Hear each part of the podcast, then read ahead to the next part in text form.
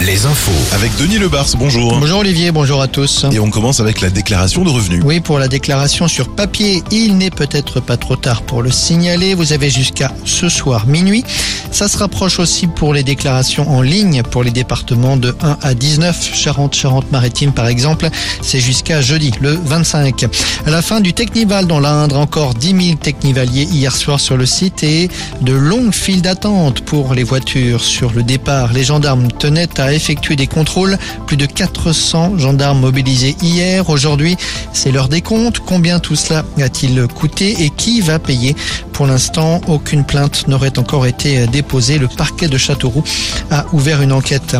Un lourd procès s'ouvre aujourd'hui aux assises de la Vendée, un prêtre traditionnaliste doit être jugé pendant deux semaines pour une série de viols et agressions sexuelles présumées sur près d'une trentaine de mineurs, 27 garçons et filles âgés de 12 à 15 ans au moment des faits qui leur sont reprochés, qui lui sont reprochés, des faits révélés il y a trois ans. La communauté traditionnaliste du prêtre, non reconnue par l'Église, était implantée près de Chantenay à Saint-Germain-de-Princey.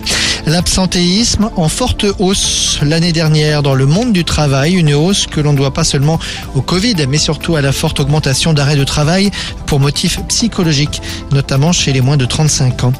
413 milliards d'euros, c'est le budget proposé pour les armées aux députés. L'Assemblée nationale se penche aujourd'hui sur la loi de programmation militaire, une programmation sur 7 ans par rapport à la période précédente, 413 milliards, c'est 37% de plus. En sport, l'une des images du week-end, c'est bien sûr le vieux port de La Rochelle, noir de monde ou plutôt noir et jaune de monde, samedi soir pour la finale du stade Rochelet en Champions Cup. Et puis hier après-midi, le lendemain pour l'accueil des héros, des images incroyables et pour pas mal de supporters ce matin, un réveil un peu difficile, place désormais au championnat, le top 14, dernière journée samedi prochain à De Flandre, ce sera dans tous les cas le dernier match de l'année à domicile. Alouette, la météo.